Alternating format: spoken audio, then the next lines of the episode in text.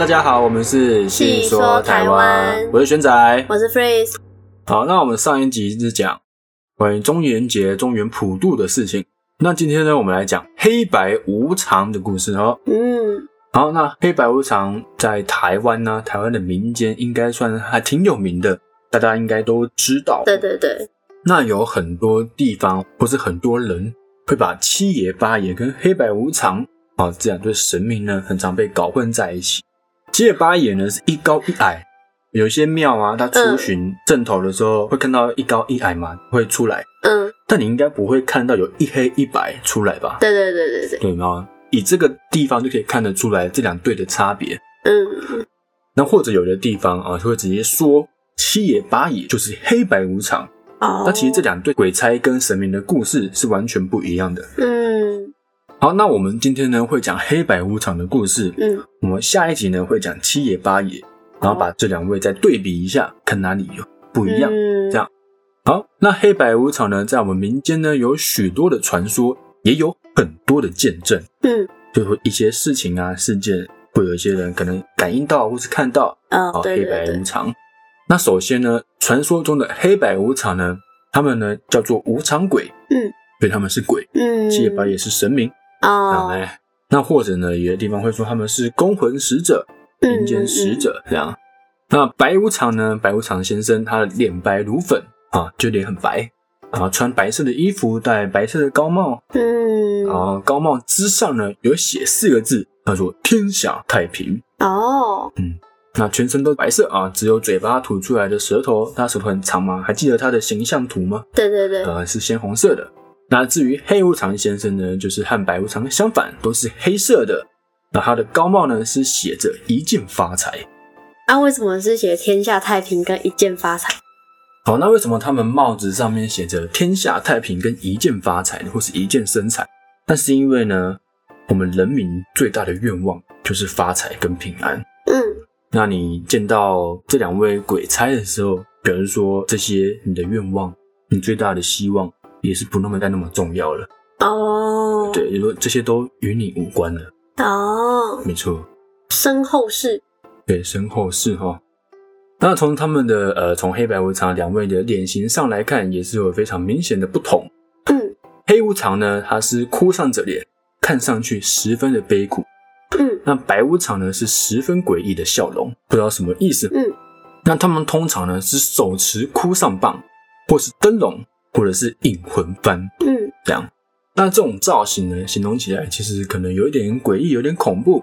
对不对？因为一个笑，然后一个悲哭，而且他们呢，其实人也蛮高大的，嗯高高重或是长长的。嗯这样只要是华人呢，一看到这个造型，就会知道说啊，这是黑白无常，就是这个形象，大家也都知道。这样，嗯那他们为什么会是黑白无常呢？就是他们象征一日一夜，嗯，也象征一阳一阴。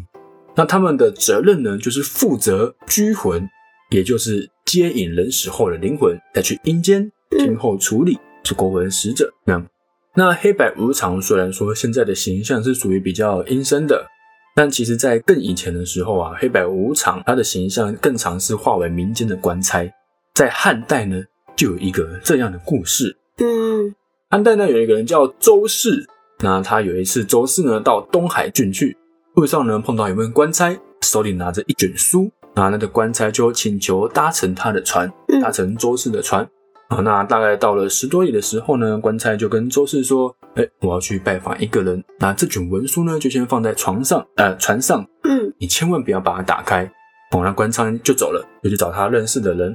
那周氏就很好奇啊，就打开来偷看，好奇心害死一只猫啊，然后就知道嗯啊，然后他发现上面的人都是将死人之名，即将死亡人的名字。那上面呢也有周氏的名字。那官差回来发现后，就十分的生气啊。周氏呢不理他，就不，他就跪地叩头求饶一阵子。然后官差才说啊，也谢谢你，就是让我搭乘这艘船，但是文书上的名字不能去除掉。嗯你回家呢，回家后三年不准出门，嗯可以免于一死。那也不要对别人说起此事。嗯那周四回家呢，就照做哦，就照着这样做，就都不出门哦。那这样维持了两年多，嗯那他家人也觉得很奇怪，怎么突然回家就变家里蹲了呢？变成宅男。嗯那后来他有个邻居去世，那周父呢，就是周四的父亲，就逼他呃去吊信嗯慰问这样。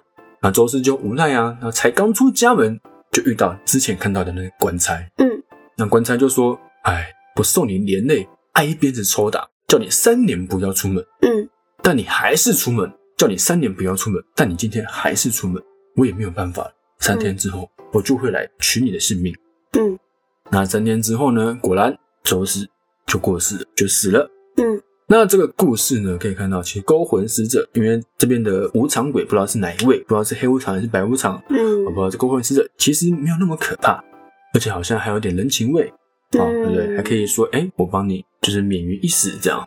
那是到后来越来越后面呢，形象才渐渐的变为比较可怕、比较阴森。好，那黑白无常呢，这两位哦，无常他们各有自己的传奇故事。嗯那我们现在讲讲白无常的一个很经典的传说，嗯经典哦。那在有一年的清明节呢，白无常他路过一个地方，看到一个妇女带着两个小孩在一座坟前哭拜，哭得很是伤心。然后又看到旁边有个老头啊，在那边摇头叹气，很同情这位妇女。嗯那白无常就向老头打听，哎，才知道这个妇人呢有天大的冤枉。嗯，好，那这个原来这个妇人呢，她姓陈，是一个富商的三女儿，所以我们之后就叫她陈三啊，她就叫陈三。那陈三他爸爸就是这个富商，他很有钱，家财万贯，就是呢子运不佳，嗯，就是他都没有生儿子，都只有生的女儿，还生了三个。那以前是重男轻女的年代嘛，对对对，对，就没有儿子就没有后代的意思，这样。嗯然后这个陈三呢是个麻子脸，就从小就是麻子脸，因为小时候有染天花，然后天花过了之后留下的那个疤痕，就变成了麻子脸。那陈三的妈妈呢就很是自责，所以对陈三特别的疼爱。直到前一年呢，他他妈妈就过世了。嗯这样好，那陈家呢，就是这位富商的家里有一个伙计叫做敖大，那表面老实呢，心中却很有心计，让他盘算着，因为陈三嘛是个麻子，好、有钱人家的公子肯定不会要这位陈三，好、那不如就勾引他作为自己的老婆，等他父亲一死，就等这个富商死掉之后，这万贯的家财就属于这位敖大的了。嗯这样。好，那果然呢，陈三小姐哈、说了很多门的亲事，但是都因为那个麻子脸，哪家呢都不要她。那陈三也看到敖大身强力壮，又讨父妻的喜欢，那两个呢很常眉来眼去。那不久呢就私自成了鸳鸯，嗯有陈三跟这个敖大就好上了。过了几个月呢，陈三小姐的肚子就渐渐大了起来。那陈三小姐的父亲发现了，没办法，只好就让敖大娶了陈三。那敖大呢，成了真正的女婿之后，岳父就让这位敖大当了总管，家里的大小事呢都由敖大来管。这样，嗯渐渐的，敖大对岳父呢就不再那么的尊重，不再那么的恭顺。那在外面呢，又是酗酒啊，又是嫖女人。那回来后，回家之后，陈三也就规劝他嘛，哎，你不要这样啊，就是好好的工作啊。嗯，就呢，他还把陈三小姐给羞辱一顿。嗯那陈老爷就是富商，他因为这样就得病气死了，就被嗯活活的被气死。那敖大呢，因为岳父死了之后呢，他的日嫖夜赌就越来越厉害，越来越严重。那白无常呢，听了这位老头讲，这段就结束了嘛。嗯嗯那就白无常就听完老头所讲的这段故事，是满肚子火，就决定呢要教训敖大。嗯，那给陈三小姐指一条求生之路。嗯他就偷偷的跟随陈三小姐回家，好，没有让陈三小姐发现。那刚好这个赌徒呢，就来收债，嗯来收来赌债。那一看呢，哎，果然真的是敖大欠的债。嗯好，那陈三呢就只好付这位呃赌徒一百两银子。那赌徒呢看到家中没有人，就想要对陈三做一些坏坏的事情，好，嗯想要非礼他。那突然就被人家打了三个耳光，这个赌徒啊就突然被人家打了，也不知道怎么回事。哦嗯 那陈三呢就趁这个时候把这个赌徒给推开，然后逃到屋子里面，把门给锁起来。嗯那心里呢，他越想越想不过气，就拿了个绳子，打算要上吊自杀。哦，这位陈三啊，嗯啊，掉一根绳子呢，绳子就断一根绳子，很嗯神奇哦。那心中他也觉得，哎，奇怪，怎么怎么掉，怎么断？这时候，白无常就打开了门，抱着他的两个小孩进了屋内。那陈三小姐呢，见到白无常笑嘻嘻的脸，哎，觉得很和善，也不会害怕他。嗯那白无常就说啊，何必轻生呢？不如你收拾家中所剩的钱财，另走他乡。你这两位小孩还要你抚养长大呢。那陈三小姐听了白无常的话，也觉得很有道理。的确，两个小孩不能没有母亲。好，那陈三小姐就带着两个孩子走。嗯，好，那陈三走了之后呢，陈家的四间店铺同时起火燃烧了起来。那敖大这时候呢，还在春香院抱女人，抽着大烟呢。嗯，那等这位敖大回家之后呢，家业已经全部都烧了个精光。嗯，那这是白无常的故事啊，有没有稍微对无常哈白黑白无常有点改观呢？就嗯，还会哎给人家指条生路，不是说只会勾魂啊。哦，好，那接下来呢，我们就来讲黑无常的故事哈。好，那传说呢，从前有一对父子，那儿子呢从小好逸恶劳，又爱抽烟，又爱赌钱，跟敖大很像哈。嗯那父亲管教呢，儿子就是不听。嗯那有一次呢，儿子赌钱回来输了个精光，那父亲就很生气，失手呢将儿子打死。那儿子死后呢，他的恶习不改，化作鬼魂，继续在人间作恶。嗯嗯，然后过了几年呢，有一天晚上，这个儿子的鬼魂啊，就来到自己家里的门外。当他准备要进屋子的时候呢，院子里的狗就叫个不停。那这个儿子的父亲就知道说，哎，有鬼打算来害人，他就一手拿着刀子，另一只手呢拿着铜油灯出房，准备来收鬼。好，那儿子呢看见父亲来势汹汹，还拿着刀子，他就赶快跳上房子说，哎，父亲孩儿不是来害人的，孩儿只是想回来看看你老人家呀。嗯那父亲就说：“哦，你再次作恶，死了还老的邻居哦，不得清净。我失手将你打死后，心头还难受了好久。你继续作恶呢，我反而就不难受了。”啊，那儿子就说：“啊，父亲，您说的实在有理啊。儿子现在已经良心发现，发誓不再作恶，一定改恶从善，来世再报答养育之恩。”嗯然后父亲就说：“啊，如此甚好，不然为父难见乡亲们，就他亲戚啊，一些朋友。”儿子就说：“啊，父亲你放心，从此一别，儿子就要去受刑吃苦，不会再看望您老人家。父亲你自己要多保重啊。”那从此之后呢，儿子真的没有再来害人了，嗯好他下十八层地狱受刑去了，这样就是他自己甘愿的去了。嗯那他在十八层地狱呢，受尽了磨难，磨难才懂得人生的可贵。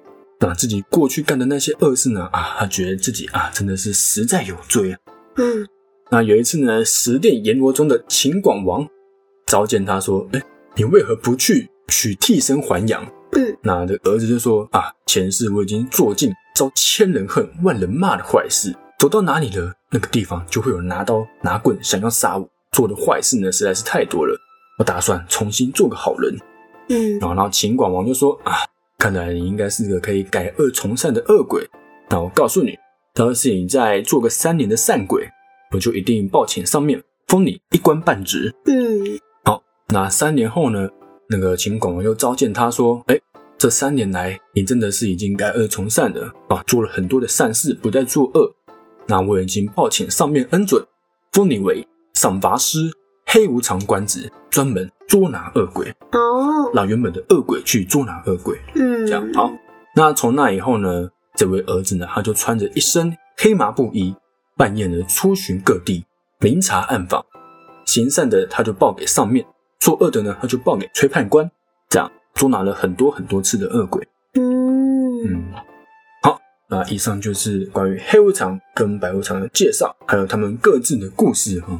黑白无常好像好像有很多个，就他不是同样的那两个人。啊，这一个职位这样，对对对对，他好像有很多，就跟土地公一样。哎，对，行政单位就是很嗯去轮这些职位。对对对对对，对，对，黑白无常也是我们需要值得尊敬的，嗯，大家都需要尊敬他。那我们下一集呢，就会讲七爷八爷的故事。那我们再来比对这两位呢比较明显上的不同。嗯，好，那我们今天黑白无常的故事呢，就到这边，我们下期见，拜拜。拜拜。